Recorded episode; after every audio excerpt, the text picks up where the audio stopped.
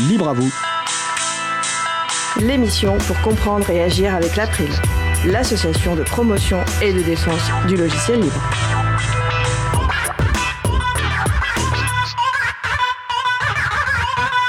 Bonjour à toutes, bonjour à tous. Scénarii, une chaîne éditoriale libre pour approcher autrement la production de contenu et la collaboration, c'est le sujet principal de l'émission du jour.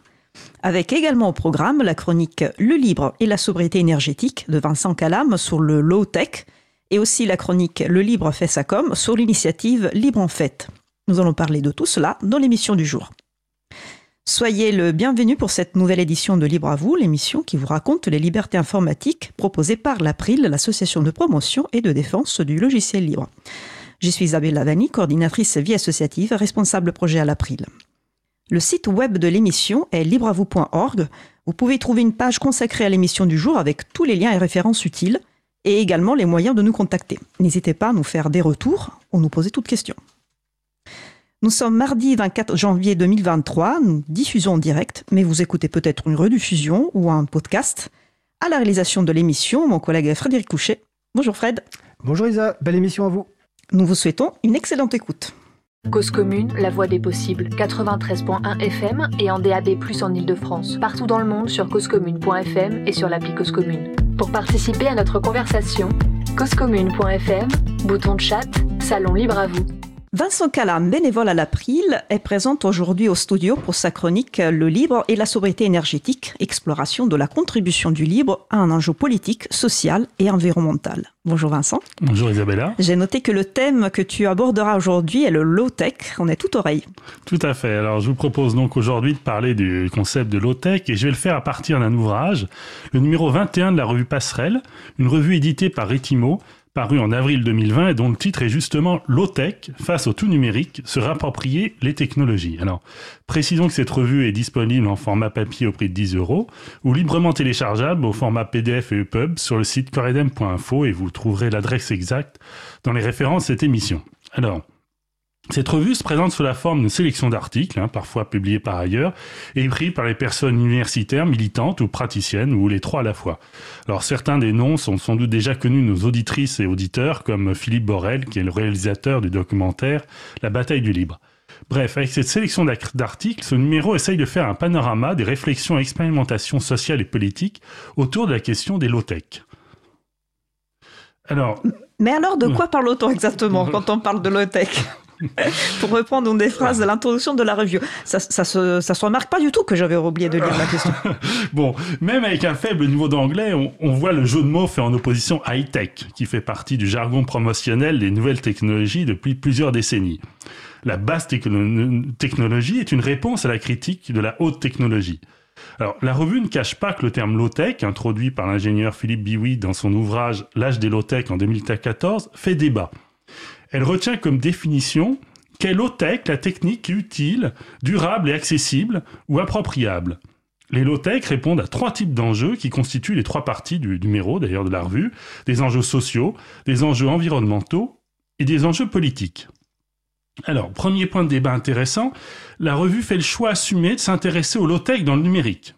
ça peut sembler contradictoire d'accoler low-tech et numérique, car on pourrait justement réduire le low-tech à ce qui n'est pas numérique. Par exemple, le tourne-disque avec des 33 tours vinyles serait low-tech et le lecteur MP3 high-tech. Mais comme le rappelle la revue, le numérique a un tel impact dans notre vie actuelle qu'ignorer le numérique serait réduire le low-tech à une seule niche. En outre, comme l'aborde l'un des articles à propos de la région de Cusco au Pérou, il faut se garder tout romantisme low-tech. Hein. Lorsque le low-tech est subi par manque de moyens de se doter d'outils plus efficaces, il n'a rien de séduisant. Et n'oublions pas que la force des gadgets high-tech, au-delà de leur utilité intrinsèque, contestable et souvent réelle, c'est que leurs protections sont un marqueur social. Apple l'a bien compris en croisant high-tech et code de l'industrie du luxe. Enfin, pour conclure ce premier point de débat, je prendrai ici une phrase issue de l'introduction. Penser le low-tech numérique permet de davantage problématiser notre rapport aux technologies dans un contexte où Internet joue d'ores et déjà un rôle absolument crucial. Et quand, il, quand est-il du libre dans la revue? Oui, alors il est présent bien sûr comme exemple dans plusieurs articles. Il y a la présentation du documentaire La bataille du libre, comme je l'ai indiqué en introduction, et surtout un article de Lionel Morel intitulé Low-Tech, logiciel libre open source, quelle synergie à développer? Alors, dans cet article, l'auteur nous titille un peu, hein, nous autres militantes et militants du logiciel libre, en rappelant que des grandes entreprises, fleurons de la high-tech, utilisent du logiciel libre et y contribuent, et que suivant certains chiffres, 80% de l'architecture d'Internet est constituée par des logiciels libres. Autrement dit, je cite l'auteur, le logiciel libre, qui met à l'origine en avant les enjeux d'émancipation liés à l'informatique, s'est peu à peu fondu dans la technostructure qui fait aujourd'hui peser un point insoutenable au système Terre. Donc, L'auteur appelle ainsi le monde du logiciel libre un sursaut et suggère que l'approche low-tech permettra au logiciel libre, je cite encore, de renouer avec sa philosophie originelle, diminuer sa dépendance aux grandes entreprises et mieux prendre en compte les enjeux écologiques. Alors, ben, comme piste, l'auteur cite les chatons, les collectifs des hébergeurs alternatifs transparents, ouverts, neutres et solidaires, que nous connaissons bien à cette antenne. Et euh, la, la, décentralisation induite par ce collectif est typiquement une approche low-tech. Enfin, il termine son article sur la question du modèle économique adapté, et là c'est du côté de l'ESS, de l'économie sociale et solidaire, qu'il se tourne. Voilà euh, pour aujourd'hui. Alors vous noterez que je n'ai pas une seule fois utilisé le, le terme sobriété énergétique, hein, qui est le thème principal de ma chronique, mais je pense qu'on comprendra que se rapproprier une technologie, ce qui est le sens profond du mouvement low-tech, c'est le meilleur moyen d'éviter l'emballement et un usage effréné de ressources qui se raréfient. Bon, donc, et qu'on se rassure, hein, la sobriété reviendra en force à la prochaine chronique.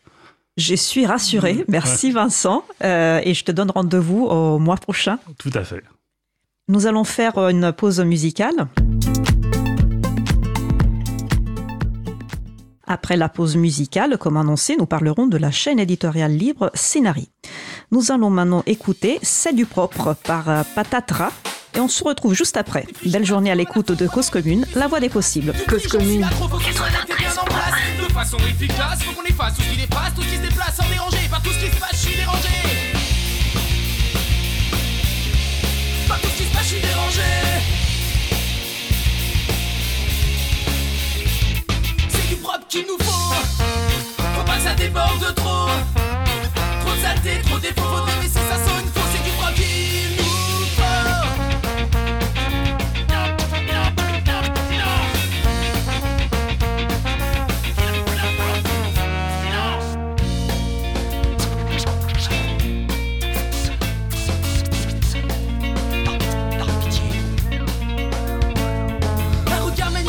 conception bien tranchée. Cette manique et un recours afin d'empêcher de flancher. Enchaîné à cette idée que tout doit être parfaitement lisse. Donc j'essaie de poncer. Qu'à la vis pour dresser la vis, c'est ma devise. C'est mon habit de masquer les vices.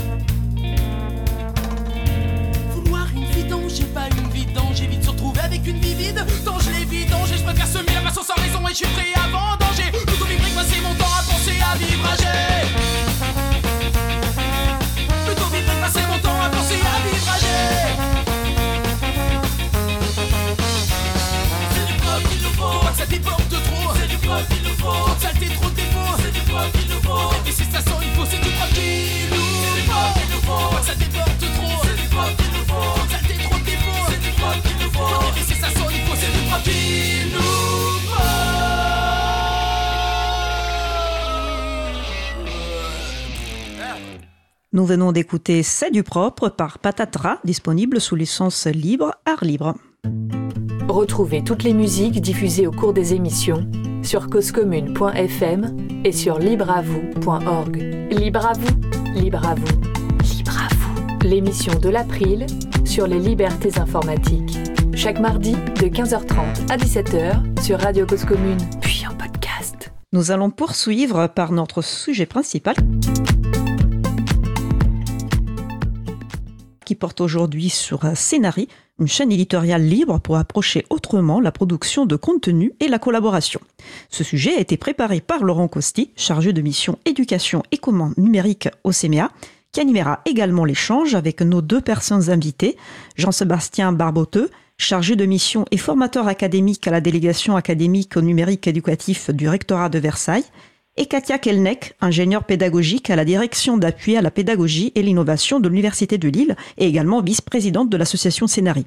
N'hésitez pas à participer à notre conversation au 09 72 51 55 46 ou sur le salon web dédié à l'émission sur le site causecommune.fm, bouton chat.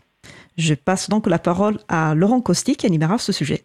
Merci beaucoup Isabella. Alors euh, je vais euh, peut-être faire une petite réintroduction par rapport au début de l'informatique, hein, avec l'avènement de l'informatique personnelle dans les années 90 et l'arrivée dans les foyers et euh, même dans le milieu professionnel du traitement de texte. L'utilisateur et l'utilisatrice ont été conditionnés à traiter en même temps du fond et de la forme lorsqu'il s'agissait de produire des contenus. Donc là, dans l'émission, il va s'agir de de regarder comment penser autrement la production de contenu et Scénarii et les chaînes éditoriales vont euh, vont nous aider à, à, appréhender une autre approche euh, et pour pour laquelle on va essayer de vous donner quelques quelques avantages. Voilà. Donc c'est pour cette raison qu'on a euh, qu'on a invité Katia Kelenek.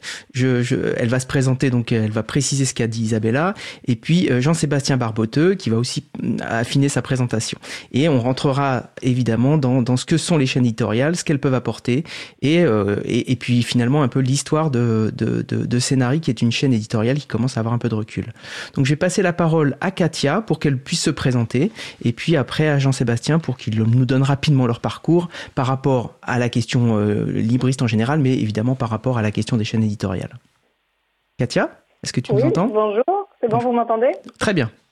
Très bien, parfait. Donc euh, voilà, je suis Katia Kelenek ingénieure pédagogique dans l'enseignement supérieur depuis 2004 et puis euh, utilisatrice de scénarii, on va dire, depuis qu'elle a été partagée, parce que initialement elle a été développée à, l'UTC. Et donc, euh, alors l'UTC, excuse-moi, je te coupe, euh, l'UTC 2, tu peux, tu peux nous préciser? Ah, Université de technologie de Compiègne. Voilà. excuse-moi, oui, tu fais bien de préciser. Voilà, donc utilisatrice, on va dire, de scénarii depuis ses premiers jours. Alors à la fois sur des modèles pour créer des formations en ligne, et puis aussi, euh, bah, comme c'est un logiciel libre, j'ai pu euh, aussi intervenir et créer un nouveau modèle, donc m'approprier euh, cet outil. On pourra y revenir plus tard s'il y a des questions là-dessus. Et donc au niveau de mes usages, donc j'accompagne les enseignants-chercheurs des universités, donc plutôt enseignement supérieur, à l'utilisation de ces outils-là, leur prise en main. Et puis aussi, on développe pas mal tout ce qui est jeu sérieux. donc on a créé un moteur de jeu sérieux pour simuler la professionnalisation de la formation. Donc on utilise en faculté de pharmacie, à la fois à l'université de Lille, de Nantes, de Bordeaux, et aussi en médecine, en droit et à l'INSPE. Et on utilise aussi euh, pour tout ce qui est documentation logicielle. Euh, donc là, on est plutôt sur des, pas sur des usages de formation, mais d'accompagnement des utilisateurs euh, à l'usage du numérique. Et puis donc euh, en parallèle, je me suis aussi investie assez rapidement dans l'association Scénarii, donc qui regroupe les utilisateurs une communauté d'utilisateurs de, ce logiciel euh, pour pouvoir justement euh, faire des retours d'expérience et faire évoluer cet outil. Et donc un engagement depuis le début, euh, sa création en 2013, et puis après dans le bureau en tant que vice-président, puis président, puis vice-président. C'est quelque chose qui vit et qui réunit de nombreux acteurs. Très bien, merci pour cette présentation, cette première présentation, cette première approche. Je vais passer la parole à Jean-Sébastien Barboteux. Bonjour, donc Jean-Sébastien Barboteux, chargé de mission ENT, à la délégation académique au numérique éducatif. Alors pour la pour l'histoire du mon histoire du logiciel libre a commencé euh, il y a très très longtemps euh, avec les débuts du web et euh, SPIP, le système de publication pour l'internet partagé, moteur de site web. Et donc au, avec ben avec le temps, les, les, logiciels évoluent, puis nos nos centres d'intérêt évoluent. Donc dans le cadre de mes formations, j'étais amené à essayer de, de concevoir des, des, documents euh, de formation, des supports de formation. et des documents d'accompagnement pour des projets d'établissement scolaire. Et c'est comme ça que je suis arrivé en fait au, sujet de la de la chaîne éditoriale numérique. C'est essayer de trouver une façon simplifiée de produire des, des documents pour différents contextes. L'idée était de de factoriser, d'éviter de, de devoir refaire X fois le même document dans différents formats. Ah ça c'est ce que détestent les informaticiens, c'est refaire des choses qui ont déjà été faites. Donc ça, ça, ça permet de, de répondre en partie à, à, ce, à cette problématique-là. Alors on va essayer d'expliquer le plus clairement possible aux auditeurs et aux auditrices euh, ce que ce qu'est une chaîne éditoriale. Euh, alors comment vous la définiriez? Euh, Je donne la parole à Katia dans un premier temps. Très bien. Donc une chaîne éditoriale, c'est un, outil qui permet de se concentrer sur le document et non sur la forme. Euh, donc on va produire un document de formation, un document qui, est, euh, a, un objectif, euh, un document pour faire une documentation. Et après, on peut en avoir plusieurs formes. donc par exemple une forme web, une forme dédiée à l'impression, par exemple un format PDF ou ODT, un format dédié pour les mobiles, etc., etc., pour les liseuses par exemple. Et donc l'auteur euh, va se concentrer sur le fond avec une intention, donc dire qu'un élément est important, on ne dit pas qu'il est en gras, qu'il est en rouge, on dit qu'il est important. Euh, on dit, on donne des, éléments d'arborescence, on dit que c'est un lien, et après, par contre, automatiquement, la mise en forme est faite et elle est cohérente de partout. Donc tous les éléments importants sont, par exemple, en gras et bleu si c'est la charte graphique. Et on écrit une seule fois pour avoir différents supports. Donc j'écris une fois, j'ai mon diaporama, j'ai mon site web, j'ai mon PDF que je pourrais imprimer. Merci Jean-Sébastien. Est-ce que tu veux compléter un peu cette présentation? Euh, Je pense que euh, Katia a bien résumé le, l'enjeu, hein, c'est passer le moins de temps possible et pouvoir répondre à une diversité de situations. D'accord. Alors, euh, vous aviez dans la, dans, la, préparation, vous m'avez mis deux termes un peu barbares qui étaient vivisig, vivisime. Est-ce que vous pouvez un petit peu expliquer ce que sont ces deux termes, Jean-Sébastien?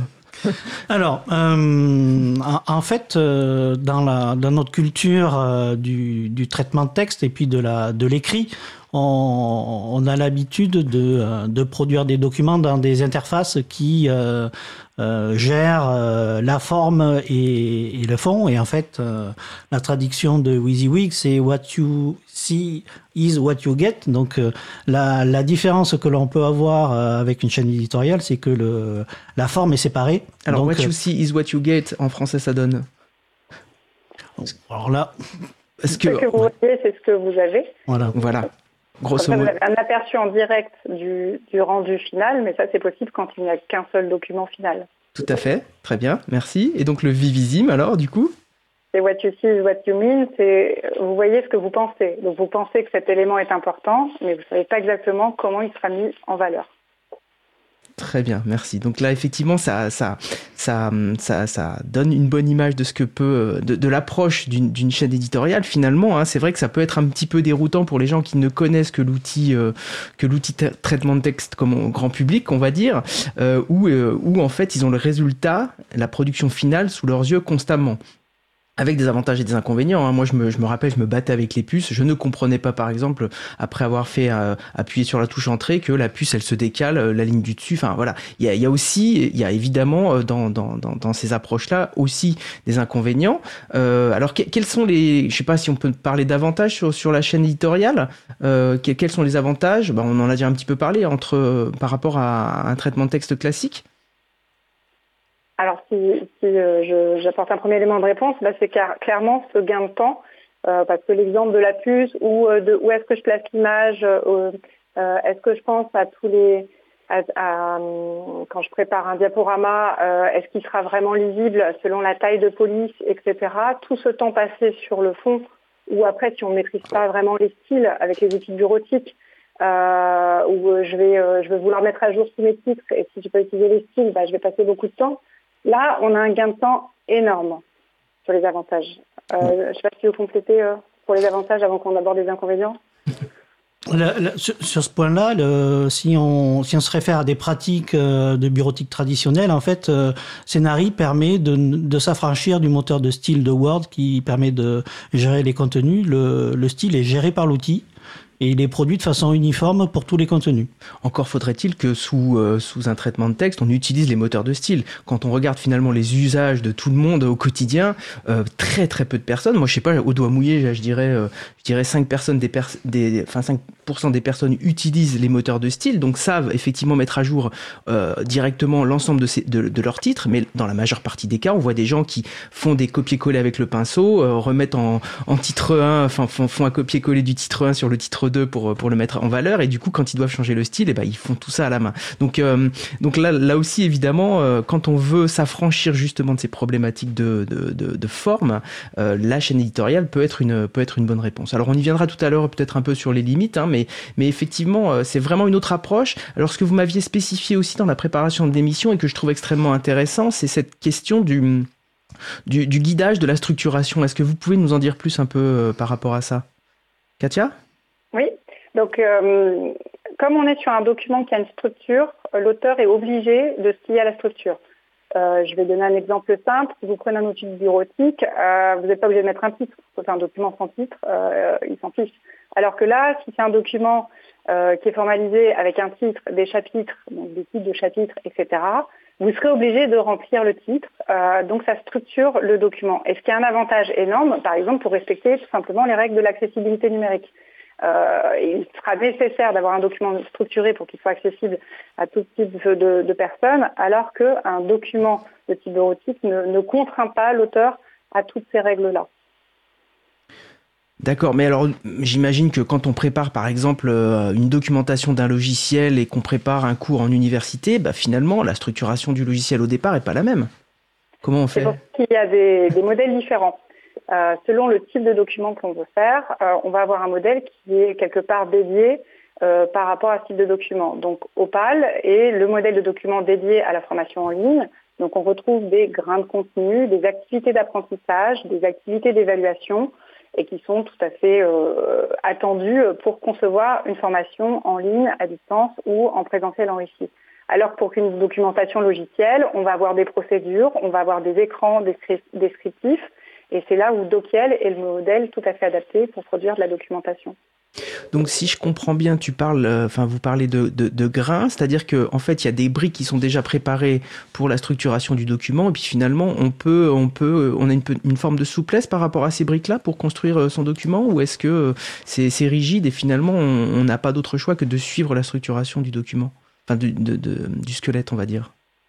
Alors il y a une certaine liberté, euh, il y a des choses obligatoires, le titre est obligatoire par exemple, mais après sur la structure, le nombre de chapitres, euh, la profondeur d'arborescence, tout ça est libre. Et puis on peut même le découper comme des briques de Lego. Donc par exemple mon grain de contenu, je peux aller le réutiliser dans trois contenus différents. C'est un petit peu comme si j'avais un chapitre d'un document d'un polycopier qui est commun sur euh, trois années euh, de formation différentes. Je le mets à jour une fois et après, il sera dans mes trois polycopiés parce qu'il est commun entre les trois, les, les trois documents. Donc oui, effectivement, quand on entend ça, ça, ça j'imagine que ça, ça peut tenter certains enseignants euh, par rapport à la mise à jour de documents. Je trouve que là, là, on a une pertinence de la chaîne éditoriale euh, qui, qui, me semble euh, intéressante pour, euh, pour l'enseignement, entre autres, mais aussi pour, pour d'autres formes. Euh, bah merci déjà pour cet éclairage. Je pense qu'on y voit un petit peu plus clair sur ce que sur ce qu'est la chaîne éditoriale. Alors, je vous cache pas que moi j'ai expérimenté ça en milieu associatif il y a une dizaine d'années, donc je suis un petit peu en retard un peu sur sur l'usage, hein, mais mais euh, j'avais trouvé effectivement. Euh, alors c'est un petit peu, c'était à l'époque rude un petit peu en approche, mais mais je, trouvais finalement cette logique de pouvoir ne s'attacher qu'au fond extrêmement pertinente et de générer très rapidement euh, des finalement des, des, formes différentes, hein, un site web ou, euh, ou un document papier. ça, c'est une force que j'avais euh, que j'avais beaucoup appréciée euh, dans Scénarii à l'époque. Bon, alors encore une fois, ça a évolué. On viendra un peu sur justement les, les évolutions de Scénarii tout à l'heure, euh, en particulier une forme web euh, qui, qui va, My Scénarii qui va être un peu explicitée, mais mais je trouvais déjà qu'il y avait une approche qui était extrêmement intéressante. voilà, moi, mon métier, c'était pas de c'était pas de faire de la mise en forme, même si j'apprécie aussi euh, à un moment donné choisir mes couleurs, choisir la couleur de mes titres, mais, mais à un moment donné, il faut que je dépasse ça pour, pour me concentrer sur le fond, puisque c'est plutôt mon métier. Quoi. Voilà. Alors c'est ça qui peut peut-être bloquer parfois certaines personnes, hein, parce qu'il y a des gens qui sont attachés à, à voir très vite la mise en forme en même temps. Elles avancent en fait sur le fond et la forme en même temps, mais, mais si on n'a pas de qualité sur ces questions-là, on, perd, on perd beaucoup, potentiellement beaucoup de temps. Euh, on va peut-être remonter justement un peu sur, euh, sur l'histoire de Scénari. Euh, comment comment c'est né, comment ça a été créé. Évidemment, si on peut parler un petit peu de licence libre, j'en serais j'en serais heureux dans cette émission. Et puis parler de l'association, pourquoi pourquoi et comment comment ça s'est structuré après au fil du temps.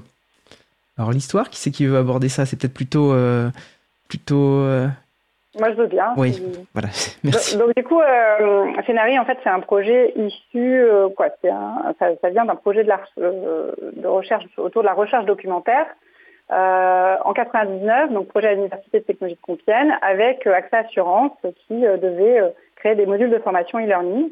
Et donc, il y a eu un travail d'ingénierie documentaire sur cette question des supports pédagogiques.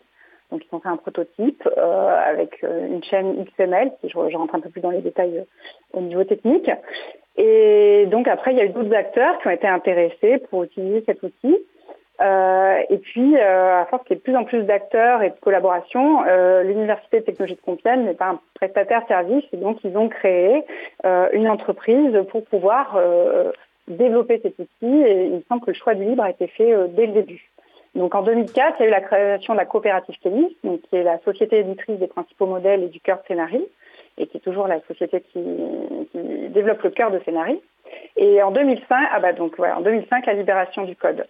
Et donc à partir de là, euh, une communauté d'utilisateurs a commencé à, se créer, à faire des retours d'usage, à s'approprier l'outil. Donc euh, ce que je citais tout à l'heure, moi mon exemple en, en 2008, euh, nous, on a créé euh, Topaz, qui est une autre chaîne éditoriale qui permet de faire des, livres dont vous êtes le héros, quelque part. Donc des parcours non linéaires, inspirés on a repris les briques d'Opal, mais on les a réorganisées autrement. Et par contre, là, l'entreprise Kélis a, aussi a, principalement des clients, elle n'est pas animateur communauté. Et c'est là on s'est dit, bah, il manque un, un élément autour de cette chaîne éditoriale libre euh, c'est d'avoir euh, un acteur euh, qui puisse animer cette communauté, faire du lien. et c'est là qu'il y a eu des premières réflexions pour la création d'une association. Il y a eu un grand événement pour les 10 ans de la chaîne éditoriale pour réunir un peu tous les acteurs. L'idée, elle a, elle a, continué à avancer. En 2013, on a créé l'association Scénarii lors des rencontres à Toulouse. Donc on a on s'est mis à créer un événement une fois par an pour réunir toute la communauté discuter des évolutions, faire des retours d'expérience, euh, euh, discuter de ce qui fonctionne, ce qui ne fonctionne pas. Et, donc c'est ce qui fait toute la, la, richesse d'un logiciel libre, c'est justement que tout le monde puisse prendre part à, à son évolution et euh, à, à, imaginer euh, son, les solutions de demain. Et, et donc bah, cette, cette association, aujourd'hui, elle a un bureau composé de, de gens de, vraiment de, originaires de différents types d'institutions. Il y a du privé, il y a du public. Euh, on a des adhérents euh, aussi euh, qui viennent de, partout. donc j'ai regardé les chiffres. L'année dernière, on avait des 151 personnes physiques, donc des gens uniques. 159 personnes morales, donc là des universités, des entreprises, 11 prestataires et deux concepteurs. Donc ce les concepteurs sont ceux qui créent des modèles. Et donc cette association, elle est là pour créer du lien, remonter aussi les besoins. Donc c'est là où par exemple il y avait un besoin d'accompagnement sur l'utilisation que je disais tout à l'heure, euh, moi il y a 10 ans j'utilisais, c'était quand même un peu dur à, prendre en main. Donc euh, c'est comme ça qu'est née euh, l'idée de proposer MyScenari, c'est-à-dire qu'on adhère à l'association et on peut bénéficier d'un service avec Scénarii en ligne, un serveur web qui permet de publier le site web associé. Donc par exemple pour les, associations c'est vraiment très agréable, pour aussi les lycées. Y a toujours des services informatiques dédiés pour accompagner sur, la sur les outils numériques. Euh, et puis, euh, euh, donc on propose aussi donc cet événement annuel qui sont les rencontres scénarii pour pouvoir réunir la communauté, des forums d'échange, et puis on a surtout deux salariés qui permettent d'animer cette communauté. Donc Loïc Alejandro, qui est notre directeur et qui met vraiment beaucoup de dynamisme dans notre association, et Quentin Duchemin, notre administrateur système. Loïc qui nous a beaucoup aidé à préparer l'émission d'ailleurs, et je le remercie au passage. D'accord. Très bien. Merci, euh, merci pour ces éclairages par rapport à l'association. Donc effectivement, c'est une communauté qui est née euh, donc en 2013 et euh, qui, qui, vit. Hein, donc 150 adhérents personnes physiques, j'ai entendu, et 150 adhérents personnes morales. donc du coup, ça s'étoffe et puis ça permet de, d'améliorer, le logiciel.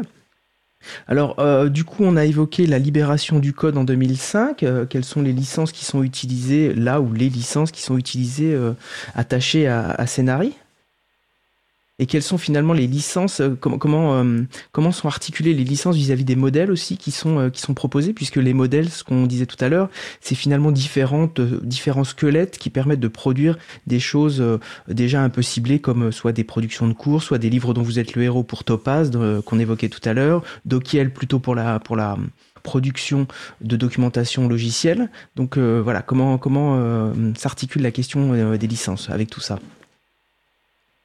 Est-ce que Jean-Sébastien veut répondre ou non ah, Pas Jean-Sébastien qui semble moins à l'aise sur ces sur ces questions-là. bah écoute, je t'en prie. Alors, je vais pas être non plus, mais euh, moi de ce que je sais, c'est qu'en fait il y a quatre licences principales qui sont proposées. Euh, alors MPL 1.1, GPL 2.0, LGPL 2.1, Cécile 2.0 euh, pour euh, les modèles qui sont diffusés librement. Et après effectivement, euh, il y a certains modèles qui ont été produits et dédiés de façon spécifique euh, bah, par exemple dans le cadre de prestations euh, proposées euh, par Kélis. après, nous aussi, on a fait une, déclinaison d'un des modèles qu'on utilise qu'en interne à l'université de Lille, mais dans lequel on ne se sent pas d'assurer un support aussi. Parce que quand on est dans le livre, ça veut dire que derrière, on, on, documente tout correctement, etc. Donc, euh, on va dire qu'il y a les deux types d'usages autour de, de. Par contre, le cœur, lui, est complètement libre. D'accord. Donc il peut y avoir des modèles qui sont pas euh, pour l'instant sous licence libre, mais euh, parce que justement tu l'expliques, c'est parce qu'il y a une conscience de vouloir accompagner et que si euh, si c'est pas structuré pour accompagner, on préfère ne pas ne pas mettre en licence libre pour cette raison-là. Ce que j'entends. C'est ça. Très bien, merci beaucoup pour, pour ces éclairages, encore une fois. Est-ce que on a des exemples d'usage qui pourraient, qui pourraient illustrer un peu euh, Scénari et ses, usages. Alors, on, a des, noms d'entreprises. Alors, bon, je précise tout de suite que dans le, dans pad de l'émission, on a mis quelques liens de sites euh, qui ont été produits avec, euh, avec des modèles Scénari. Donc là, vous pourrez les retrouver sur le, le pad de l'émission. Ça vous donnera un aperçu de ce que ça peut, donner. Mais est-ce qu'on a d'autres exemples d'usage à préciser? Euh, peut-être euh, sur le prolongement de, de, de Kélis, prestataire de services, le, le, réseau Canopé, euh, alors le réseau Canopé, c'est un agent, c'est une agence publique de, de l'éducation nationale qui a pour vocation à former, à produire des documents d'accompagnement. Donc le, le, réseau Canopé a commandé à Kélis un modèle documentaire adapté au second degré et euh, on peut le on peut le l'utiliser également euh, dans le premier degré, mais plutôt sur les euh, CM1, CM2. Donc en fait, c'est une déclinaison d'un modèle documentaire qui est adapté à, l'enseignement du, second degré, qui euh, intègre les, beaucoup d'éléments euh, didactiques qui sont utilisés au second degré. Alors cette, offre de service, elle est, gratuite, elle est pour tous les enseignants de France. Et vous avez une offre de service d'hébergement des, contenus sur un, un, espace dans les nuages, avec une version en fait marque blanche de MyScenari, et puis une version euh, logicielle qui, euh, qui est proposée en deux versions maintenant. Une version simplifiée qui permet de, de s'approprier la chaîne éditoriale euh, de façon simple, avec de fonctionnalités, et puis une version euh, experte sur laquelle on, retrouve en fait euh, tous les éléments de, conception qu'on utilise dans dans les autres modèles documentaires de, de que ce soit Opal ou euh, ou, ou, ou Dokiel. Donc ça, c'est un service qui est accompagné euh, par le, réseau Canopé et les ateliers du réseau Canopé. Donc il y a une offre de formation euh, sur tout le territoire national autour d'une version euh, euh, d'un modèle documentaire qui est porté par une, agence de, l'État. Alors, euh, euh, je sais que de mémoire, euh, on a utilisé euh, le modèle Dokiel pour faire de la, de documentation pour service, servicepublic.fr de mémoire. Katia pourra me le confirmer, je crois. Et euh, après, c'est utilisé euh, essentiellement. Euh, enfin, moi, moi, de ce que j'ai vu quand je suis arrivé dans dans Scénarii dans les années 2015-2016, c'était surtout un outil qui était utilisé dans dans l'enseignement supérieur mm-hmm. et que le l'entrée l'entrée dans dans Scénarii dans dans le secondaire met beaucoup de temps parce qu'en fait il y en a besoin d'un certain niveau d'abstraction. Alors c'est quelque chose qui évolue beaucoup maintenant dans l'enseignement euh, du second degré puisque on fait de la formation hybride euh, et que par le biais de la formation hybride, on, on incite les, les enseignants, les formateurs à expliciter un certain nombre de choses et puis euh, quand on a explicité ces contenus, ces scénarios, c'est beaucoup plus facile pour remplir les, les cases dans, dans scénario. En tout cas, c'est ma, c'est comme ça que je suis rentré dans la, dans cette solution-là. D'accord, donc c'est en train de se, de se, développer un peu dans le secondaire, donc mm. ça c'est plutôt, euh, plutôt intéressant. Alors j'ai fait une petite erreur tout à l'heure, je vous ai dit dans le pad de l'émission, je, je, parle bien de la page de l'émission, euh, évidemment vous aurez compris, je, je, me permets de corriger. Et alors du coup, puisqu'on parle de formation à distance, euh, la place de Scénarii et par rapport à d'autres d'autres objets que sont par exemple Moodle, euh, euh, SCORM. Est-ce que vous pouvez un peu situer tous ces termes-là pour des gens qui ne connaissent pas trop, qui ont déjà entendu ces termes et qui voudraient euh, essayer de comprendre un peu comment s'articule tout ça? Scénarii, Moodle, SCORM, est-ce que... Katia? Oui, oui. Bah donc, Moodle, c'est un, un, LMS, Learning Management System, donc c'est une plateforme de formation qui permet de donner accéder un, accès à un contenu à des gens. Donc ça permet de dire ma cohorte d'étudiants peut accéder à tel ou tel document. Euh, après, les documents qui sont déposés sur Moodle, euh, souvent c'est du PDF, en tout cas sur l'utilisation de base. Après, à l'intérieur, on peut créer des quiz, des choses comme ça. Euh, mais on va souvent utiliser des outils pour créer du contenu. Et donc, Scénarii est seulement un outil euh, parmi tant d'autres pour créer du contenu. Et après, donc Scorn, en fait, c'est un format euh, pour les pour les documents euh, de type euh, e-learning, quoi, formation en ligne, qui permet de pouvoir tracer le parcours de l'apprenant dans son module de formation. Et donc, comme on le disait tout à l'heure, Scénarii permet de créer différents formats et donc il permet de créer le bon format et avoir ainsi des remontées sur le parcours de l'apprenant dans son module de formation. Donc tous ces outils-là sont, sont, complémentaires. Comment c'est plutôt Moodle quand on fait de la formation à distance qui est un peu le, je dirais le, la, plateforme de base. Et puis donc Scénarii permet de créer des contenus. SCORM est un outil qui permet de, de suivre l'évolution des, des, personnes formées. C'est un petit peu comme ça qu'il faut. SCORM c'est une, une, norme, c'est un, un, format. Comme, comme euh, voilà, ça peut être un format PDF ou un format SCORM. Euh, c'est un format. D'accord, c'est un format. Ok, ben, ça m'éclaire. Et donc effectivement, tous ces outils euh, sont complémentaires et s'interfacent les, les, uns avec les autres. Alors après, à chaque montée de version, il faut des fois euh, euh, recaler que la, la cohérence soit bonne entre les outils. Mais en tout cas, par exemple, nous, l'Université de Lille, on utilise, on est des gros utilisateurs de Moodle pour donner accès au contenu sur certaines composantes de scénarii pour pouvoir produire les contenus. Et par exemple, la gestion de la vidéo, on utilise Pod, euh, qui est un outil de, gestion de vidéo. Donc à chaque outil, en fait, sa, sa spécialité. Très bien. Et est-ce que, euh, alors du coup, j'ai pas posé la question de savoir combien il y avait de modèles actuellement de scénarii qui étaient euh, proposés? Par rapport à... Ah, c'est une très bonne question. Grosso modo, on n'a pas besoin du, chiffre exact, hein, mais euh, et puis du coup, peut-être que ça peut être intéressant juste avant la pause de, de, de présenter les principaux et leurs et leurs fonctionnalités, les, les, raisons pour lesquelles ils ont été développés. Donc on a, alors j'essaye de résumer. On a évoqué Topaz, euh, qui permet de faire des des espèces de alors des livres dont vous êtes le héros, pour être très concret par exemple, ça ça va parler aux gens. Dokiel, on a dit que c'était plutôt de la documentation. Euh, ensuite, il y a Topaz. Euh, non, Topaz, je l'ai déjà dit, pardon. Enfin, je, je vous laisse. Opal pour la formation en ligne. Euh, ensuite, parce qu'on a d'autres modèles dédiés à la formation, donc on a des, des, outils qui permettent de plutôt faire des exercices. Donc il y avait Ruby dédié là-dessus. Il y a un modèle dédié pour les glossaires. On avait un modèle dédié pour les l'analyse des processus qui s'appelait Process je dis s'appelait parce que je ne sais pas s'il a encore maintenu celui-ci. Euh, il a été mis à jour. Ah. Il fait partie de ceux qui sont, qui sont encore maintenus.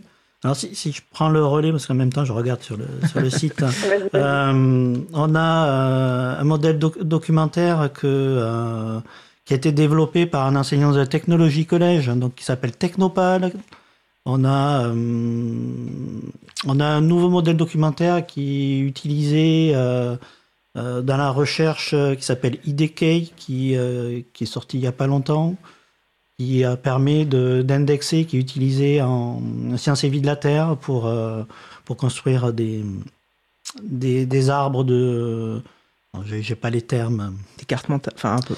Euh, ah oui, des arbres de classement. Des euh, arbres de classement. Euh, enfin, pas généalogique, mais du coup, d'espèces, par exemple. D'accord, ok. Moi, ben, il y a le modèle Canoprof qui, qui a été développé pour le, pour le second degré. Et puis je continue. Dans, dans les plus connus, il y a, il y a aussi Optim, parce que comme il n'est pas dédié à, à un site, celui-ci, il est plutôt pour euh, faire des documents un peu génériques. Donc, c'est celui, par exemple, qui serait le plus utilisé pour créer le site web d'une association. Euh, il n'est pas euh, dédié à un contenu métier. C'est sans doute peut-être celui par lequel il faut commencer si on veut appréhender un peu la puissance de Scénarii, non? Pour pouvoir faire quelque chose d'assez général, un, site web de présentation d'une petite entreprise ou d'une association, Optim est tout à fait adapté. C'est une bonne entrée en matière. Et nous, on a utilisé également un modèle documentaire qui s'appelle WebMedia. Et WebMedia permet de faire de, la vidéo enrichie. Donc en fait, on peut euh, augmenter euh, des vidéos. Alors nous, on s'en est servi pour... Euh, euh, prendre plutôt que de faire une, une simple enregistrement d'un séminaire, on a augmenté le séminaire et on a fait euh, Webmedia permet de faire de la post-production en fait, sans forcément utiliser un outil euh, vidéo. Mhm. Et on fait de la post-production multimédia. Donc on peut, euh, dans le flux vidéo qui est, qui est proposé dans Webmedia, rajouter des captures d'écran, mettre des liens hypertextes, interagir, proposer des, des, interactions, augmenter en fait le, le contenu qui est, qui est proposé.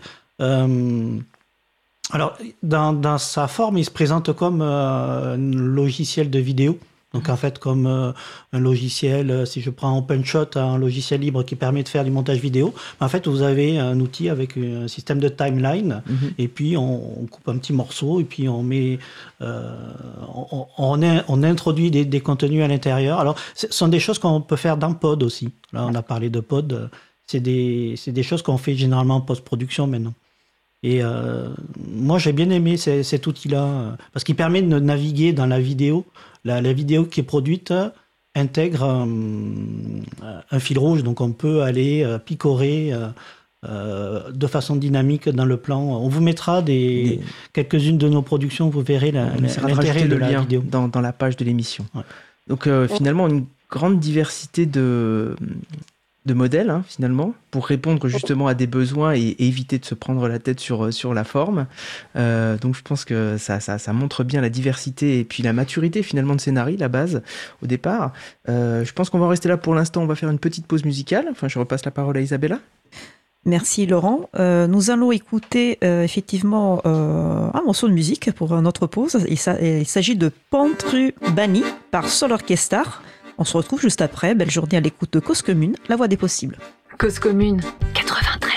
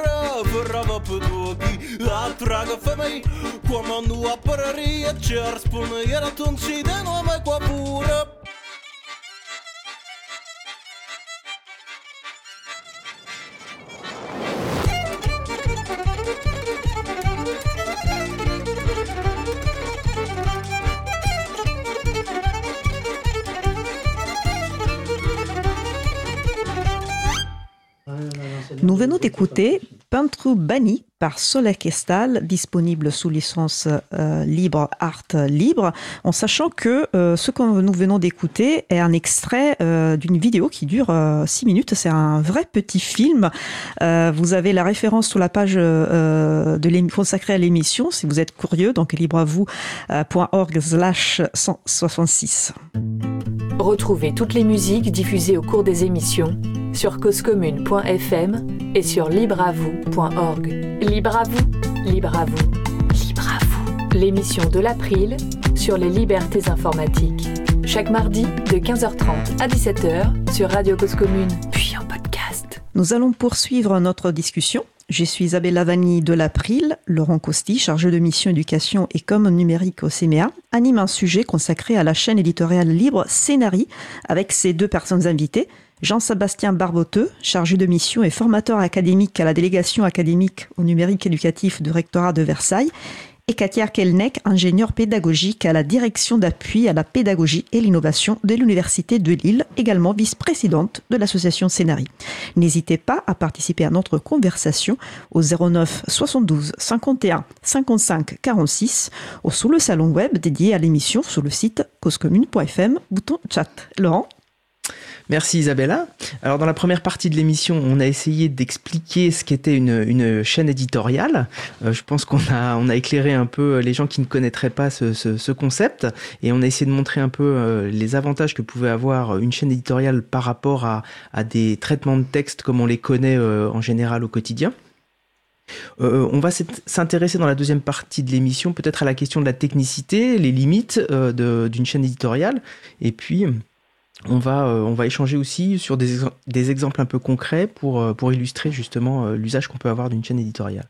Alors par rapport à la question de la technicité, de la formation, alors si, si, on devait se mettre à la place d'une association, quelles compétences il faut pour pouvoir utiliser Scénari qui, qui, qui veut répondre? Jean-Sébastien? Euh, des compétences pour utiliser Scénari, ça dépend d'où on part, c'est toujours le, même sujet, c'est que euh, on a souvent des, habiletés à utiliser certains outils et on, ignore réellement souvent les compétences qui sont associées. Donc, euh je dirais que si on a déjà euh, euh, publié sur Internet, euh, sur des sites web, écrit sur des forums ou euh, des choses comme ça, euh, l'essentiel est déjà fait. Le reste est dans la structure. D'accord. Très bien. Et alors, à quel besoin, euh, au pluriel, j'imagine, euh, Scénarii peut répondre à une, euh, pour une association? Alors pour une association, j'ai je, je dois j'ai au moins un exemple en tête qui est euh, l'association euh, Samba Edu qui, qui utilise euh, le, le, moteur Optime pour générer son, son, site web. Donc toute sa communication euh, et tout, toute la documentation qui est associée au projet et euh, publié euh, dans un mini site web qui est généré par euh, Scénario Optime. Et leur documentation, donc toute la, la documentation du, du, logiciel est faite avec euh, le, le, modèle documentaire Dokiel. Puis les, les deux s'emboîtent euh, tout naturellement. Quand on navigue à l'intérieur, on, on voit rien, c'est totalement transparent. Totalement transparent. Donc ils ont écrit une fois finalement une documentation et puis ils peuvent le projeter sur un site internet et puis effectivement imprimer un PDF. C'est un petit peu. Alors l'idée, c'est d'avoir les, les, les, plusieurs formats de sortie. Donc mmh. en fait, ils ont un format, ils ont un format de consultation qui est en ligne qui est souvent la, dernière version qui, est, qui a été, qui a été euh, composée, mise à jour, et après euh, sont proposées des, des versions euh, PDF qui sont des instantés de la documentation. Alors les instantés, c'est souvent la, la, la, la, dernière version installée. Euh, merci. Alors moi je peux peut-être illustrer de manière complémentaire euh, justement ce qu'on avait fait il y a, 10 ans euh, à la Fédération régionale des MJC. En fait on avait demandé une structuration pour pouvoir interpeller chaque MJC du réseau de, de Bourgogne-Franche-Comté pour présenter le projet phare de leur année. Donc on avait le titre du projet, on avait l'objectif en quelques lignes du projet euh, et puis une description après du projet et une image liée au projet. Et finalement, on leur donnait ce canevas-là dans Scénari et elles n'avaient plus qu'à nourrir vraiment en termes de matière euh, ce, le, le, canevas qui avait été préparé. Et, du coup, on a pu produire après effectivement un site web avec la présentation de tous les projets et puis euh, un document papier, faire imprimer un document papier qui correspondait à ce besoin-là. Non, en, en, déclinaison, hein, pour rebondir un peu sur, sur, sur votre exemple, on a, on a des enseignants qui utilisent le modèle Optim pour les rapports de stage de troisième. Donc en fait, l'enseignant produit euh, euh, un, modèle, une structure de, de rapport. Les, les, élèves ont la structure et donc les, les élèves euh, complètent la structure du document et tout le monde produit euh, le même document. Ce sont des choses qui, qui sont possibles également. Euh. D'accord. Et alors du coup, qu'en pensent les étudiants quand ils doivent justement utiliser cet outil? On va poser la question à Katia. Et comment ils se l'approprient finalement cet outil? Alors, du coup, nous, les étudiants utilisent ce scénario, ils sont plutôt utilisateurs des ressources produites avec scénario. Peut-être que Jean-Sébastien pourra mieux répondre. Par contre, je peux compléter après sur la partie collaboration.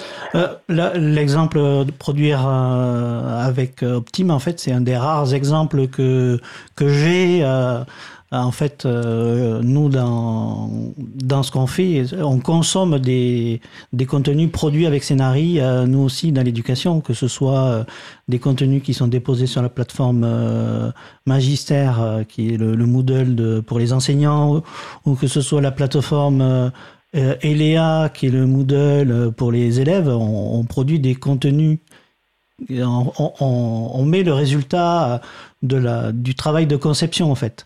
Euh, c'est peut-être ce qui différencie beaucoup Scénarii d'autres outils, c'est que euh, on, a, un côté auteur et un côté utilisateur. Et euh, c'est souvent ce qui déstabilise les, les collègues, c'est qu'ils ont, ils ont souvent l'habitude d'avoir le, résultat en temps réel devant eux.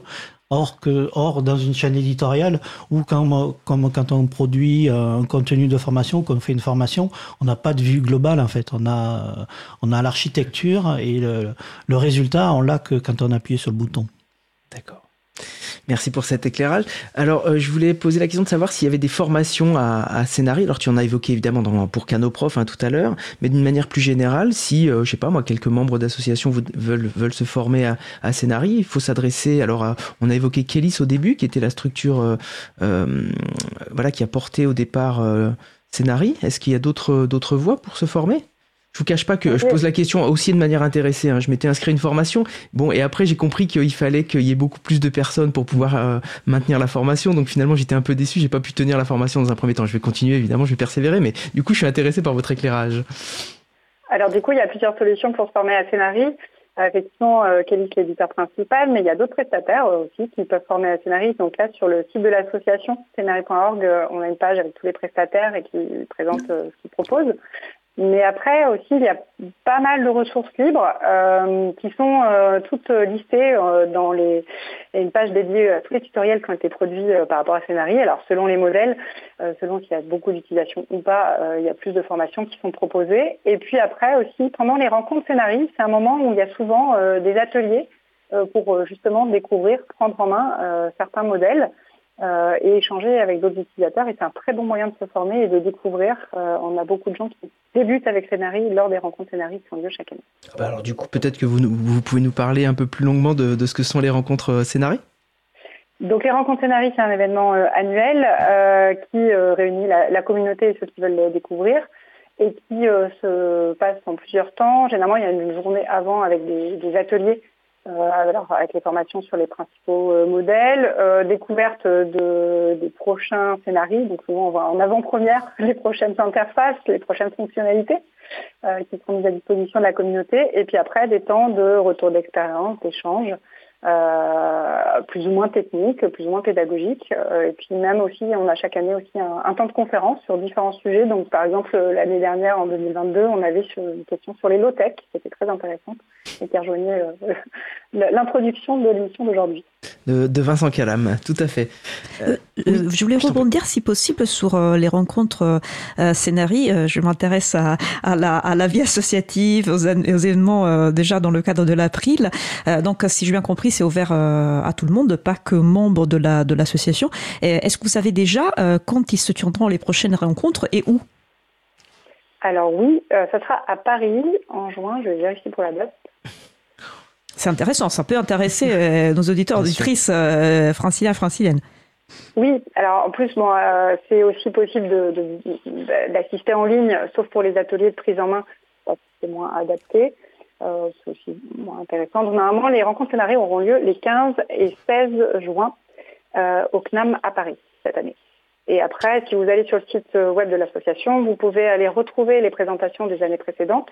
Euh, donc bah, vous le retrouvez, hein, Jean-Sébastien et moi, sur nos différentes activités. Et ça permet aussi de, découvrir comment utilisent les autres scénarios. Elles ont lieu depuis quand ces, depuis 2013. Alors après, on a une petite euh, interruption euh, sur la, partie présentielle, mais même pendant la, pandémie, euh, on, s'est retrouvé en ligne chaque année. Alors, il y a, on va dire, un format petite rencontre sur une journée, une année sur deux, et un format trois jours, une année sur deux, là, on prend plus de temps. Merci. Bon, effectivement, ça, ça, intéressera sans doute quelques auditeurs et auditrices euh, que, que ces rencontres. Merci pour ces précisions. Euh, alors moi, je voulais revenir peut-être sur la question de, de la forme et, et, du fond. Est-ce que, est que finalement, ça a une limite que de vouloir séparer euh, le fond et la forme? Est-ce que c'est -ce c'est difficile parfois Et quelle est la difficulté avec, avec cette limite, s'il y en a une? Alors effectivement, pour, euh, pour des auteurs qui ont vraiment l'habitude de pouvoir euh, tout personnaliser, euh, il faut faire un peu un, deuil de je maîtrise la forme, mais moi je trouve que c'est un gros avantage. Par exemple, quand on est dans une institution et qu'on veut avoir quelque chose de cohérent, je prends l'exemple de l'université de Lille, bah, on a pu travailler avec nos services euh, infographie qui a proposé une charte graphique euh, très très belle euh, qui est accessible avec un mode pour la dyslexie.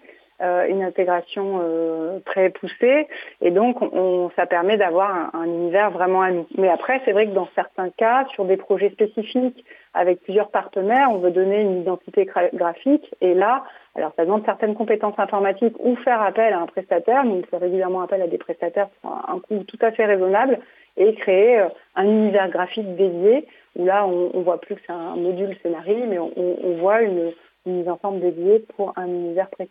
Voilà, et une fois que c'est fait, effectivement, après, on n'a plus du tout à se poser la question de la forme. Alors moi, je me souviens qu'il y a une dizaine d'années, effectivement, j'avais été un peu limité par ça, parce que j'avais cette, euh, ce travers, finalement, quelque part, de vouloir en même temps avoir ce, ce fond et la forme. Euh, alors, je crois qu'il y a une, un module qui est né, qui s'appelle Scenarii Stealer, qui permet justement peut-être de, de, faire un premier paramétrage, de, de sortir vraiment du, du, modèle basique présenté, et qui permet déjà de faire des aménagements euh, très satisfaisants pour, euh, pour pouvoir avancer après, essentiellement, sur, sur le fond. Est-ce que vous pouvez nous, expliquer un peu ça ou? Alors c'est vrai que sur la dernière version de, de Scénarii, Scénarii Styler euh, permet d'aller faire quelques adaptations, alors minimes, mais euh, qui permet de un peu passer cette frustration de dire je ne peux rien changer. Donc là on peut aller changer quelques éléments. Euh, moi, j'avoue que j'ai peu testé, euh, mais j'ai vu qu'il y avait eu un très très bon accueil sur cette nouvelle version de Scénarii Styler aux dernières rencontres Scénarii, donc je, suis sûre que ça sera un, succès. Et euh, à mon avis, on en discutera pas mal aux prochaines rencontres sur les, retours d'usage de ceux qui le sont appropriés. Pour compléter, j'ai dans mes chantiers de faire une maquette pour les pour le, pour le rectorat et donc je me suis penché un peu sur ce nouvel outil et en fait, euh, donc, euh, contrairement à l'ancienne mouture, on a euh, trois façons de rentrer dans le personnalisation de de, de l'apparence des, des, des, contenus produits, que ce soit les, les PDF ou les mini-sites web. Donc on a un mode ultra simple sur lequel on peut, avec un assistant, jouer sur les couleurs. On a un mode un peu plus évolué dans lequel on va vous proposer des mécanismes un peu plus avancés. Et puis après, on a le mode expert qui, qui correspond en fait à ce qu'on faisait avant. Alors, en termes de compétences, en fait, si on a déjà euh, conçu des sites web, c'est des compétences euh, liées à, à, la création de contenu sur Internet. Donc, si on sait ce que veut dire une feuille de style, CSS, si on sait ce que veut dire JavaScript, ben on a quasiment toutes les compétences pour pouvoir arriver à, à, ces fins. Il faut juste, il faut juste un peu de temps pour pour rentrer dans le modèle documentaire qu'on veut personnaliser, puisque comme chaque modèle documentaire a, une structure euh, XML, a fait une, structure, une architecture différente, il faut s'approprier un peu euh, tous les petits codes qui traînent, mais euh, n'importe quel développeur de page web est capable, de, à mon avis, de personnaliser. D'accord. Alors, moi, je trouve que c'est intéressant justement pour éviter de frustrer les gens qui avaient déjà une petite sensibilité, et ça va leur permettre de faire des petites modifications, tout en sachant qu'effectivement, la finalité, c'est quand même de cibler vraiment le travail sur le fond. Hein. Moi, ça, je, je reste convaincu que c'est une, une, approche extrêmement intéressante pour éviter de, mélanger finalement les compétences. Hein. Mettre en forme, c'est pas la même compétence que, de produire du fond. Hein. C'est pas les mêmes métiers, donc euh, c'est important peut-être de, remettre ça sur le devant de la scène, hein, cette séparation des compétences, euh, parce que effectivement on a dans, certaines associations on a vite éludé la question du, secrétariat ou de la compétence de mettre en forme, mais encore une fois c'est bien deux métiers différents. Euh, donc on a parlé un peu, un peu des limites, euh, des modèles. Euh, alors, Moi j'aurais voulu revenir sur la collaboration, si je peux Bien sûr, oui, tout à... ce qu'on avait commencé à dire tout à l'heure. Oui, très bien. donc en fait, alors c'est une chaîne éditoriale, il, y en existe d'autres, hein, mais moi je trouve vraiment son point fort et sur la partie collaborative. J'ai un, un, projet qui a démarré de rédaction de la documentation de Moodle parce que donc euh, les universités, on accompagne nos, utilisateurs. Euh, certains ont des tutoriels vraiment pour chaque activité, d'autres ont un énorme guide qui explique tout, mais sauf que pratiquement toutes les universités en France utilisent Moodle, et donc chacun rédigé sa, sa, documentation dans son coin, et donc là on a monté un projet de, de rédaction commune euh, de, de, cette documentation, et donc ce qu'on a fait, on a utilisé euh, Scénari avec un atelier d'hôtel donc euh, le modèle qui permet de faire les, les, documentations informatiques, sauf qu'on avait besoin d'adapter pour chacun parce qu'on a besoin de mettre des, captures d'écran, on n'a pas les mêmes logos, pas les mêmes chartes graphiques. Et donc on, ça permet de découper où chacun participe à, l'édifice global et euh, de pouvoir dériver, on va dire, les ateliers et de pouvoir personnaliser euh, certains éléments pour qu'on ait chacun notre doc un peu spécifique à nous quand ça a besoin d'être spécifique. On peut même aller préciser certains termes que par exemple, certains ont des étudiants, d'autres ont des auditeurs, euh, d'autres ont des élèves, et là, on peut mettre des variables qui automatiquement met le bon mot selon le contexte. Donc, ce point de vue de collaboration euh, est très très fort. Il est aussi possible de mettre des workflows de validation, de savoir si euh, une partie du document a été relue, validée. on peut, il y a un système de commentaires. Ça, c'est vraiment un point, un point fort qui est très très riche et très très intéressant, je pense, dans, dans l'outil scénario. Alors effectivement, de mémoire, euh, ça, euh, il y a une dizaine d'années, la, la, la, mise en place euh, d'un, d'un serveur pour collaborer justement avec, avec l'outil Scénarii me semblait un peu complexe. Donc du coup, ça veut dire que ça a beaucoup évolué. Est-ce que c'est une conséquence de MyScénarii qu'on évoquait tout à l'heure? Comment oui, tout à fait. C'est vraiment là où l'association a, rendu, je pense, un, un énorme service à la communauté, c'est qu'aujourd'hui, parce qu'avant, il fallait pour installer un serveur Scénarii, là, il fallait des, des, ingénieurs système euh, qui euh, allaient euh, mettre à disposition un serveur, et tout le monde n'a pas la possibilité de, de, faire ça. Alors que là, aujourd'hui, avec MyScénarii, on peut bénéficier de toutes euh, les fonctionnalités d'un serveur Scénarii sans avoir installé, en, juste en adhérant à l'association. Et euh, l'adhésion, je crois, pour les personnes euh, physiques, c'est 15 euros, donc c'est fait raisonnable.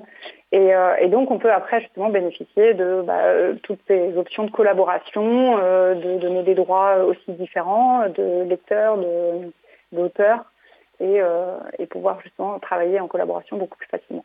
Ah oui, là on se retrouve euh, typiquement dans un, CMS comme WordPress, un CMS Content Management System comme euh, WordPress qui serait partagé euh, avec l'ensemble des, des, membres de la, enfin avec l'ensemble ou avec quelques-uns des membres de l'association et qui pourrait finalement pas mettre à jour le site internet en direct live de, de, l'association. Donc on a, on a cette capacité désormais avec MyScenary d'être très réactif et surtout de partager, euh, partager la rédaction des contenus. C'est extrêmement intéressant.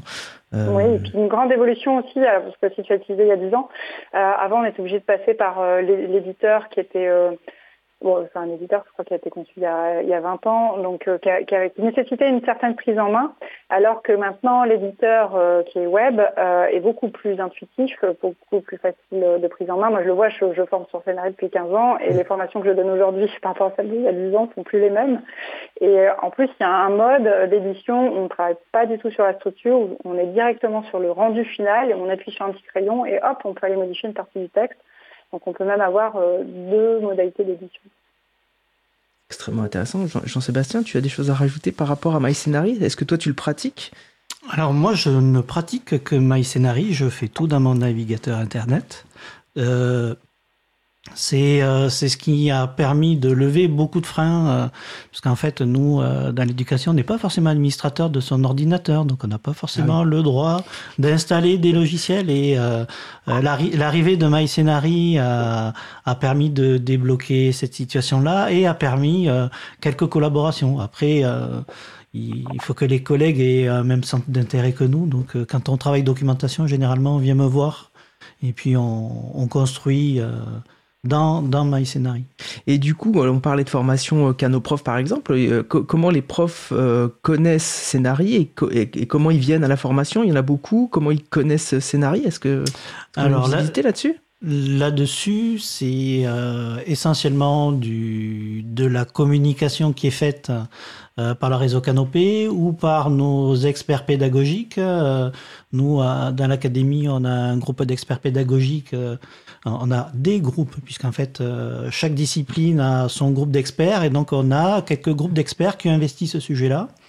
Et euh, dans leur mission euh, de, production de contenu, ils partagent ce qu'ils ont fait. Donc je vous mettrai en lien dans le dans, la page du site, hein, une ou deux productions faites par des, collègues dans, euh, en sciences et de la terre, de la vie et de la terre, pardon.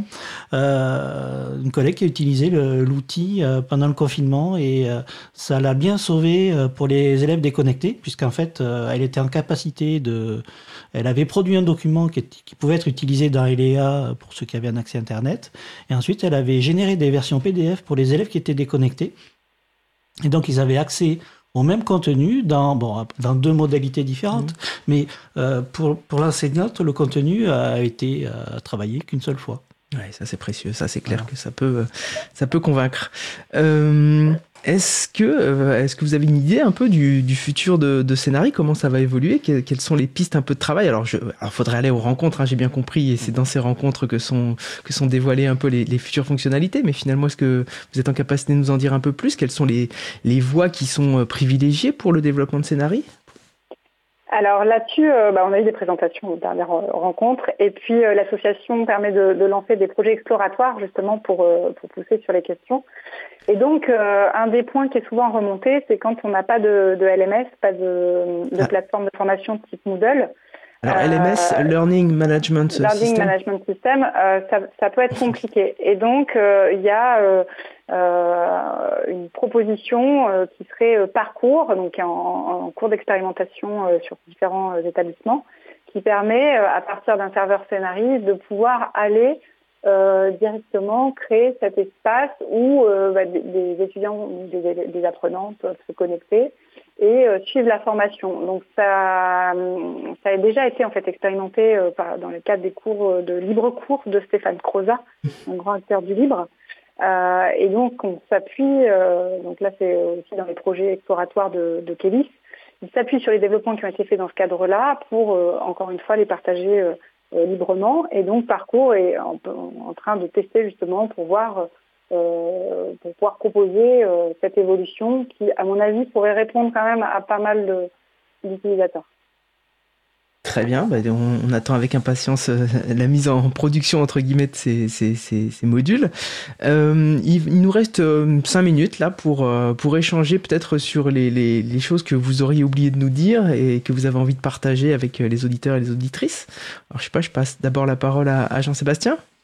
non, des sur le logiciel libre, de façon générale. Euh, oh, tu, peux élargir au logiciel libre si tu as envie. Tu peux élargir. Hein. oui, oui, parce que après, c'est vrai qu'avec à l'Académie de Versailles, il y a eu pas mal de projets extrêmement intéressants qui, euh, qui ont été initiés. Euh, donc, tu peux nous en parler. Donc, dans l'Académie de Versailles, en fait, on a une culture de d'utilisation du logiciel libre et de contribution du logiciel libre. Alors, ça s'est fait d'abord par les, les sites web d'établissement avec euh, le, déploiement de, SPIP, mais aussi la, ferme de, de blogs euh, qui fonctionne sur .clear, qui est toujours euh, en fonction et qui qui a sauvé beaucoup d'enseignants pendant le confinement puisque dans le premier degré nos, nos collègues n'ont pas forcément d'ENT d'espace numérique de travail et donc ont eu droit à un service de logiciel libre là-dessus.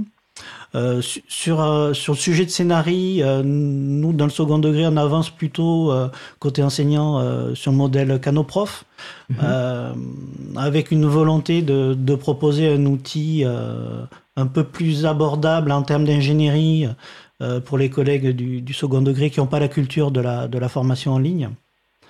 Euh, nous, côté, euh, côté académique formation, euh, peut-être utiliser Scénari pour une de ses vertus, qui est de d'être capable de proposer des contenus de micro-formation, de micro-learning assez rapidement et, assez efficacement. Donc, c'est un de mes chantiers de, de l'année, arriver à faire des, micro, des modules de micro-learning.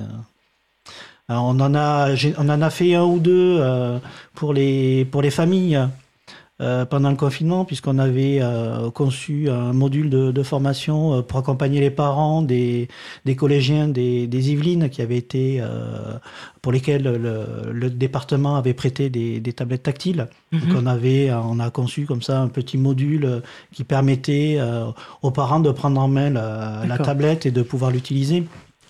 Donc on, on, va, je pense, beaucoup continuer à, sur ces, plutôt ces, ces documents d'accompagnement et après, on, je suis impatient de voir euh, ce qu'on va pouvoir faire avec Parcours. Très bien, merci euh, Jean-Sébastien. Katia, pour conclure euh, ce sujet long sur scénarii, ou plus largement, tu peux élargir aussi si tu le souhaites. Eh ben donc, merci beaucoup de nous avoir reçus. moi, je vais conclure plutôt côté association Scénarii. c'est une, association qui est là pour accompagner, promouvoir. Donc, effectivement, si vous pouvez venir au rencontre Scénarii, on est toujours ravis de rencontrer peut-être de futurs utilisateurs ou venir questionner, questionner les usages que nous avons, les fonctionnalités qu'il y a, parce que c'est comme ça qu'on avance. Euh, et puis, euh, donc, euh, effectivement, je pense que Scénari apporte sa pierre à l'édifice et merci de nous avoir laissé cette fenêtre pour le présenter. Eh bien, merci Katia, merci Jean-Sébastien pour, euh, pour ces échanges autour de Scénarii, chaîne, euh, chaîne éditoriale, euh, qui permet la collaboration et puis qui permet aussi de se focaliser sur, sur la production de contenu et non pas seulement sur la forme. je repasse la parole à Isabella. Merci Laurent, merci à, nos deux personnes invitées d'aujourd'hui pour, euh, pour ce sujet. Il y a énormément de, références euh, sur la page consacrée à, l'émission, donc libravou.org euh, slash 166. Donc si vous voulez approfondir, il, y a, il y a beaucoup de matière.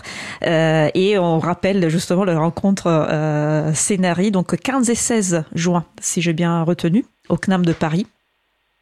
Nous allons maintenant faire une pause musicale. Après la pause musicale, nous parlerons de l'initiative euh, Libre en Fête. Nous allons donc écouter D'où van, la vida par El Violinista del Amor et Los Pibes que Miran. J'espère avoir bien prononcé. On se retrouve juste après. Belle journée à l'écoute de Cause Commune, la voix des possibles. Cause Commune 93.1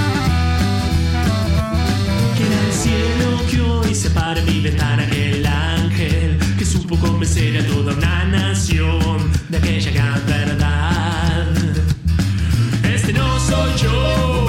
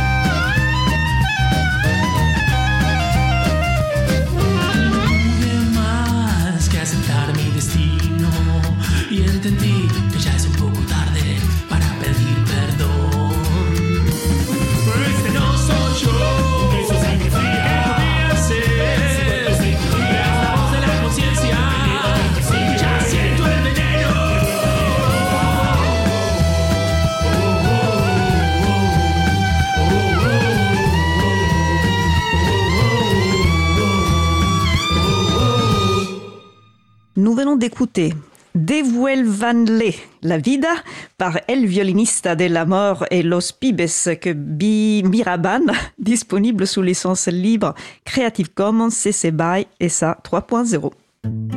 Retrouvez toutes les musiques diffusées au cours des émissions sur causecommune.fm et sur libreavoue.org.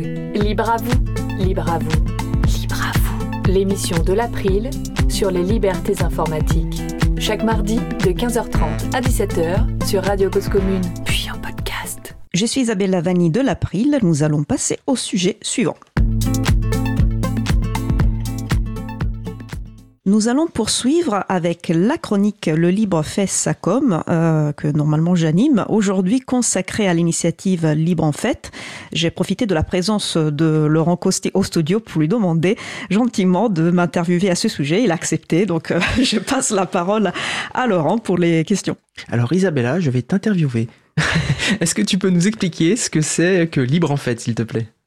Donc le Libre en Fête est une initiative qui a pour euh, objectif, pour euh, but de sensibiliser le grand public euh, au logiciel libre, à l'informatique libre, à la culture libre plus en général, via de nombreux événements qui sont organisés partout en France autour du 20 mars, donc à l'arrivée du printemps, dans une dynamique si possible conviviale et festive. C'est une initiative qui est portée et coordonnée par l'April et qui a lieu chaque année depuis 2002. Donc cette année, en 2023, on arrive à sa 22e euh, Euh, et plus précisément, cette année, donc en 2023, le Libre en Fête se déroulera sur euh, environ 4 semaines, euh, du samedi 4 mars au dimanche 2 avril. Alors tu me parles du samedi 4 mars pour le début de Libre en Fête, mais on est que le 24 janvier, normalement, dans, dans les associations, on s'y prend deux jours avant. c'est vrai, c'est une très bonne question. C'est pour ça que je l'ai écrite. euh, effectivement, euh, j'ai décidé d'en parler aujourd'hui parce que les événements, euh, comme tu dis, euh, dans les associations sont préparés deux jours avant. Enfin, généralement. On va avoir du retour sur le chat pour une on fois. va avoir des retours. Non, non, il y a des associations très sérieuses qui se prennent bien à l'avance.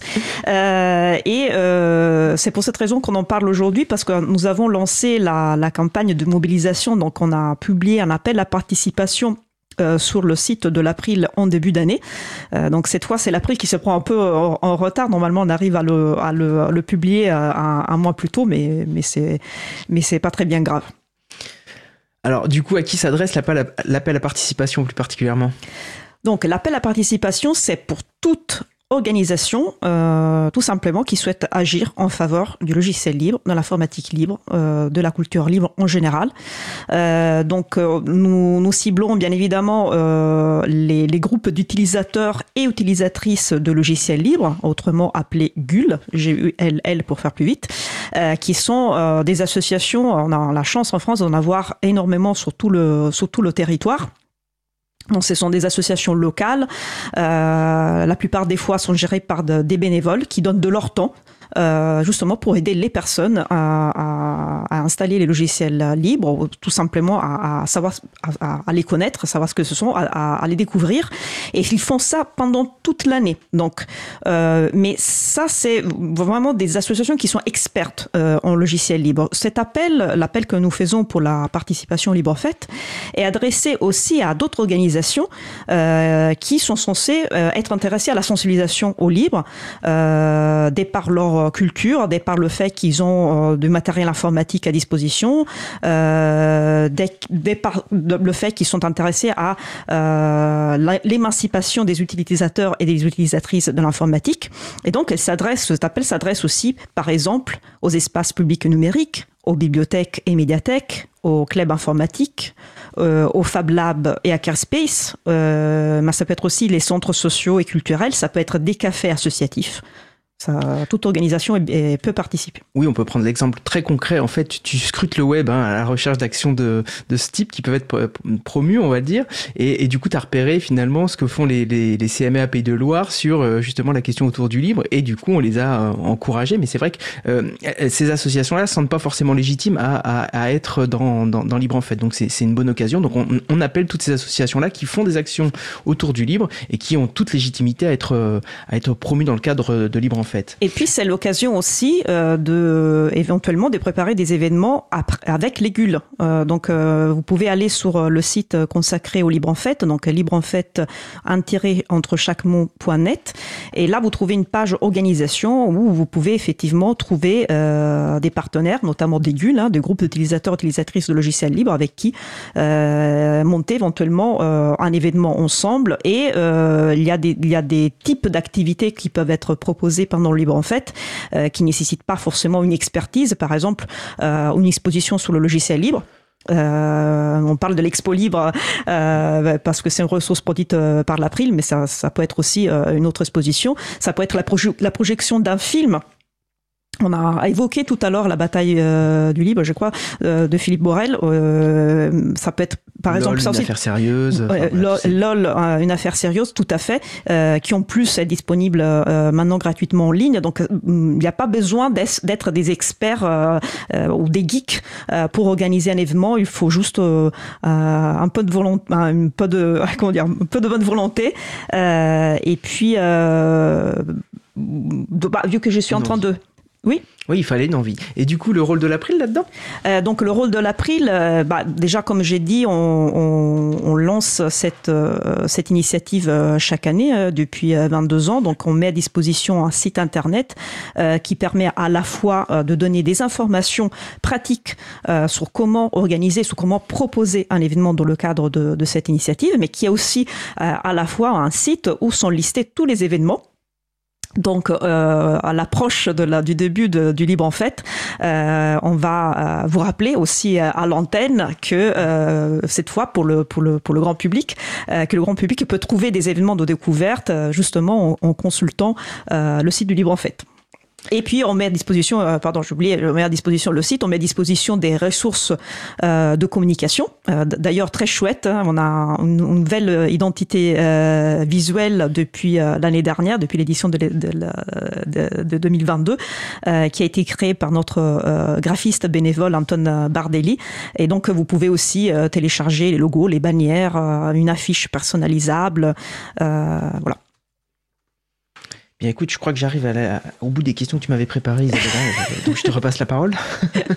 bah, euh, euh merci. Euh, juste la, la chose importante, c'est rappeler donc euh, le, le, site libre en fait un tiret entre chaque euh, lettre.net.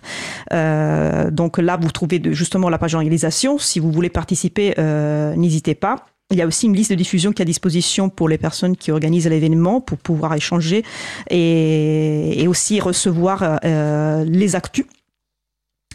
Euh, et puis, non, je pense que j'ai fait le tour, sauf s'il y a d'autres questions. Je, regarde sur le, sur le web chat, mais je vois pas. Euh, voilà, je pense que c'est terminé. Merci Laurent pour, pour ta collaboration. Donc, nous approchons de la fin de l'émission. Nous allons terminer par quelques annonces.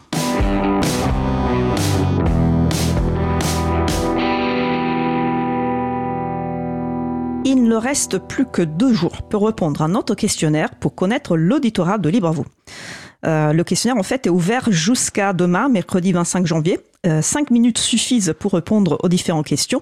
Et même si c'est la toute première émission de Libre que vous écoutez, vos réponses nous seront très précieuses pour nous améliorer. Donc euh, n'hésitez surtout pas. Une soirée de contribution au libre est organisée par l'association Parinux jeudi 26 janvier à partir de 19h30 à la Générale à Paris 14. Et toujours Paris 14, l'April organise euh, le prochain apéro April euh, francilien. Euh, donc c'est le 27 janvier, vendredi, à partir de, de 19h dans nos locaux.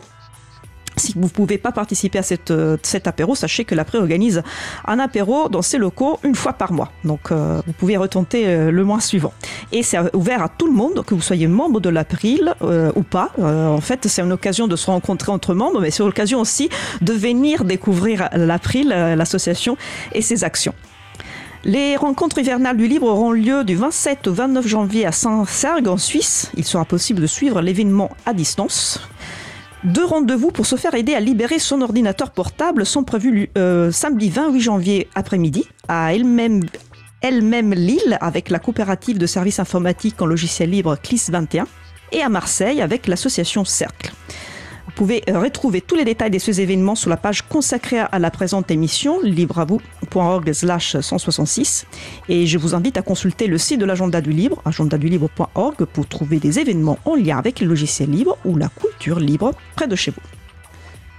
Notre émission se termine. Je remercie les personnes qui ont participé à l'émission. Vincent Calam, Laurent Costi, Jean-Sébastien Barboteux, Katia Kelneck. Aux manettes de la régie aujourd'hui, mon collègue Frédéric Couchet.